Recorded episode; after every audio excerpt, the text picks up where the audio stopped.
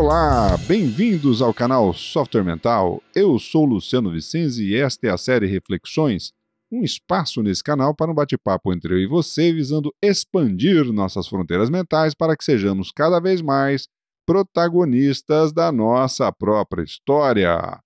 Este canal conta com o patrocínio e o apoio técnico da Atena Mídia. O canal Software Mental conta com duas séries de conteúdo: as entrevistas com convidados especiais e a série Reflexões, onde você é minha convidada, meu convidado. Estamos começando aqui um bate-papo é, dentro de uma nova série que pretende falar sobre a questão do risco e o risco do processo inerente às mudanças aceleradas nas quais nós estamos imersos hoje e que tende a piorar. Ou seja, essas mudanças aceleradas tendem a acelerar ainda mais, o que vai exigir das pessoas lidar justamente com esse fator de risco, aliás, pessoas e organizações. Né? Então, nós vamos fazer um, bate-papo aqui de alguns episódios sobre a questão do risco, como lidar com o risco nesse processo de transformação acelerada. É bom que a gente lembre, né, e, e, e se a gente vai é, analisar um pouquinho essa velocidade da, da mudança, a gente não precisa nem ir muito longe, vamos pegar, sei lá, 20 anos atrás aí, é, para não ter que se delongar muito lá na primeira Revolução Industrial, segunda Revolução Industrial, terceira, lá, século XIX, século XX. Não, vamos pegar aqui finalzinho já do século XX, começo do século XXI, anos 99, 2000, 2001, e a gente já vai perceber que, é, em relação a hoje, as mudanças que haviam nessa época eram mudanças é, mais esparsas, não tinham o mesmo nível de impacto nas organizações. Havia pouca ainda diversidade tecnológica, as barreiras de entrada dos negócios ainda se davam muito em função de capital e, e equipamentos, tecnologias. De modo geral, as empresas, do ponto de vista interno, não precisavam muito se preocupar com o tema da diversidade, né? nem tecnológica, nem étnica, nem de gênero, por exemplo é, as carreiras ainda eram mais estáveis e previsíveis, as pessoas procuravam emprego, né? Ainda existia aquela história do vamos, vou pedir um emprego, que é um negócio que hoje em dia já nem cabe mais, né? É, o mercado de trabalho ainda era bastante formalizado estabelecido ainda dentro de uma num, num, num processo mais rígido, mais formal, é, de contrato de trabalho entre empresa e, e funcionário, é, de modo geral. Se a gente pega esse cenário aí, então, do começo do ano, dos anos 2000 para cá, a gente já vê a necessidade, a discussão muito mais premente da, diversidade em todos os sentidos, e a gente fala aqui, eu, eu já, já citei isso aqui antes, ainda numa diversidade que aborda só os aspectos mais grotescos, né, infelizmente, mas ainda extremamente necessários que sejam discutidos, porque ainda estamos longe de avançar nesses temas, né, igualdade de gêneros, o, o, problema do, do, do, preconceito racial, o problema da, da, da, das opções ou, ou, das tendências ou da, da condição é, de cada um em relação à sua própria sexualidade, a, a questão do, do, do, do, portador de uma necessidade especial, etc. E tal. Mas é, ainda precisamos avançar muito é, na busca das empresas, e ainda tem muito gestor pensando dessa forma, que busca contratar pessoas muito parecidas consigo num mundo que está transformando rápido e onde as gerações mudam rapidamente, isso já não cabe mais. Então, o tema da diversidade passou a fazer parte mais constante. É, é, os profissionais precisam de muito mais agilidade mental é, para acompanhar as mudanças constantes no mercado, é, se manter pelo menos atualizado minimamente em relação ao que está acontecendo, e ao mesmo tempo ainda a preocupação com a inovação, com a mudança e por aí vai. A, a, a alta complexidade então dos problemas, antigamente você tinha, por exemplo, dentro das organizações, o pessoal tudo separado nas suas caixinhas, cada um cuidando do seu departamento, ou da sua unidade, ou da sua área e por aí vai. E hoje em dia nós precisamos de criar sinergia entre as pessoas, sinergia entre as atividades, os processos, as especialidades. o que exige competências relacionais e humanas de uma forma muito mais ostensiva, né?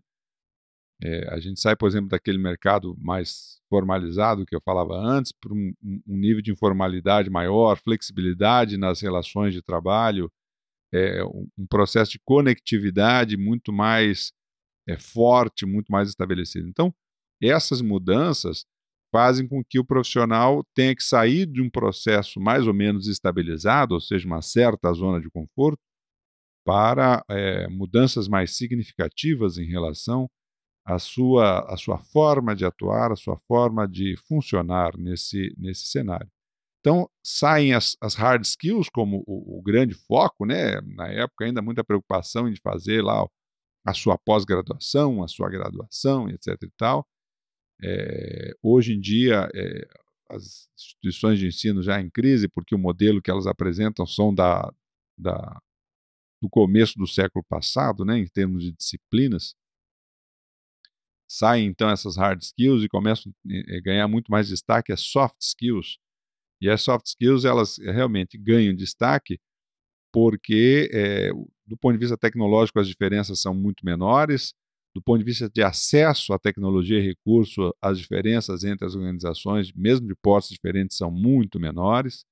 Mas a condição humana de relacionamento e de qualidade desse relacionamento, não. Isso aí, é, pelo contrário, está em alta. Só que você sabe, né, para lidar com os outros é preciso primeiro que o indivíduo se conheça.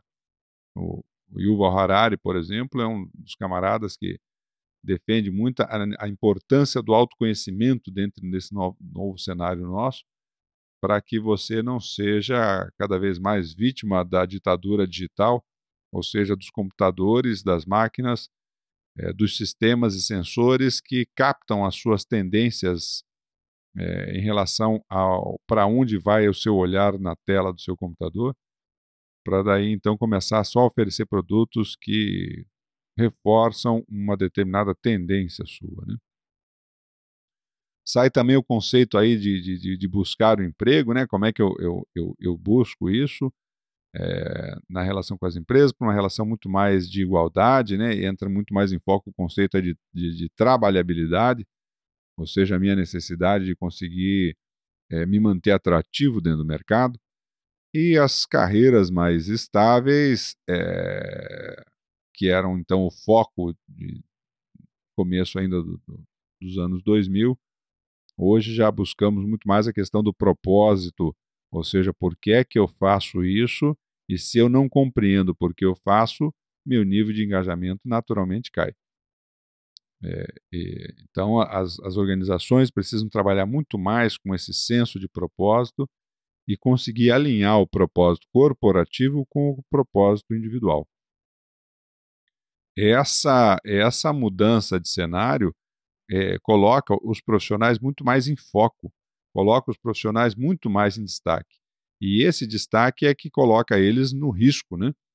É, então, é, uma reflexão fundamental dentro disso é como é que eu aprendo, qual a minha velocidade de aprendizagem, porque eu preciso é, agilizar de alguma forma essa minha capacidade de aprender, né? ou reaprender. Né? O, o Alvin Toffler, por exemplo, é, costuma dizer que tem uma frase dele aí bastante conhecida: o analfabeto do século XXI não será aquele que não consegue ler e escrever, mas aquele que não consegue aprender, desaprender e reaprender. Essa frase do Toffler é extremamente atual e, e, e tende cada vez mais a, a, se tornar forte aí dentro do cenário do desenvolvimento profissional. Mas como é que é esse processo de aprendizado? Porque normalmente, se você perguntar, escuta, você gosta de aprender? A maioria das pessoas vai dizer que gosta. Você acha legal aprender? Nossa, adoro aprender, acho o máximo. Mas isso não é bem verdade. A maioria das pessoas é, tem resistência ao processo da aprendizagem. E eu posso dar alguns exemplos para vocês aqui sobre isso. Você aprende devagar, por exemplo, se você gosta de ter certeza do que faz.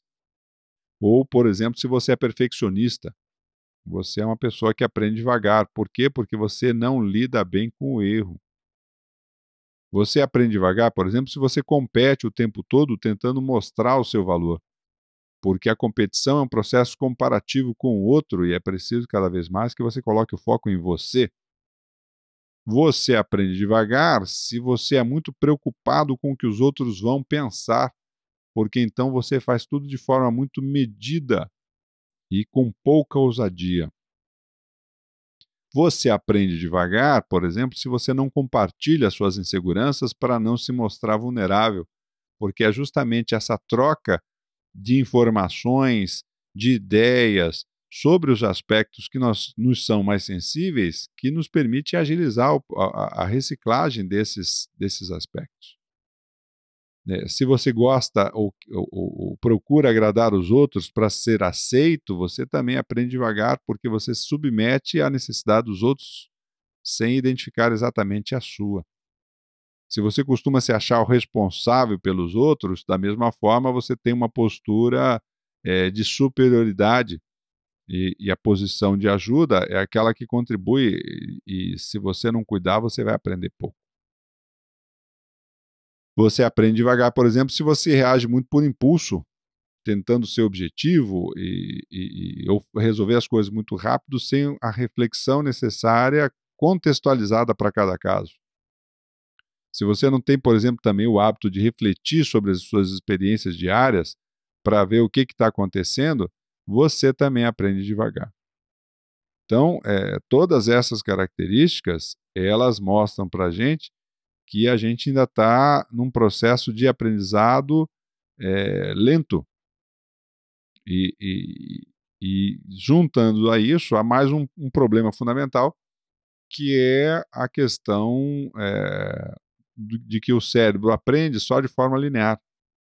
O cérebro aprende, aprende por sistema de referência. Nós vamos conversar sobre isso num próximo episódio, onde nós vamos colocar aí os tipos de mente e o processo de desenvolvimento do cérebro.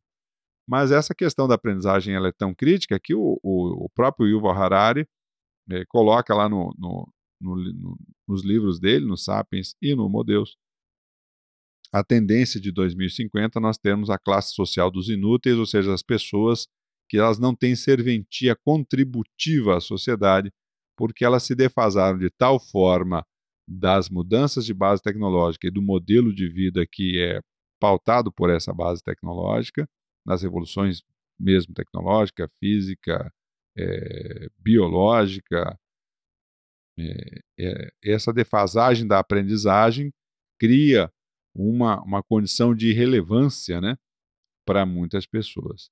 Então, é, se você quer ficar mais update com o século XXI, é preciso que você acelere o seu processo de aprendizado. Isso significa que você tem que se arriscar mais. Isso significa que você tem que sair mais da sua zona de conforto. Isso significa que você tem que começar a dar passos mais consistentes na, na, na aprendizagem de coisas novas. E esse é um grande desafio. Eu termino esse primeiro episódio aqui da série sobre correr riscos com uma frase da J.K. Rowling, é, a nossa escritora aí da, da série Harry Potter, né? É impossível viver sem fracassar em algo, a não ser que você viva tão cautelosamente que é como se você nem estivesse vivendo, o que também é um fracasso. Então, a J.K. Rowling é, nos coloca: olha, experimente mais, se exponha mais, vá mais para o risco, saia da sua zona de conforto, porque nesta sua zona de conforto você não vai muito longe em termos de atratividade neste nosso século XXI. Tá bem? Muito bem, pessoal, estamos chegando ao final de mais um episódio do nosso podcast série Reflexões porque tratamos desses temas aqui no canal Software Mental, porque confiamos que o mundo é um cenário de oportunidades para quem expande as suas fronteiras mentais e você merece aproveitar essas oportunidades. Curta nossos podcasts, se inscreva no nosso canal no YouTube. Um abraço e até o próximo episódio. Tchau!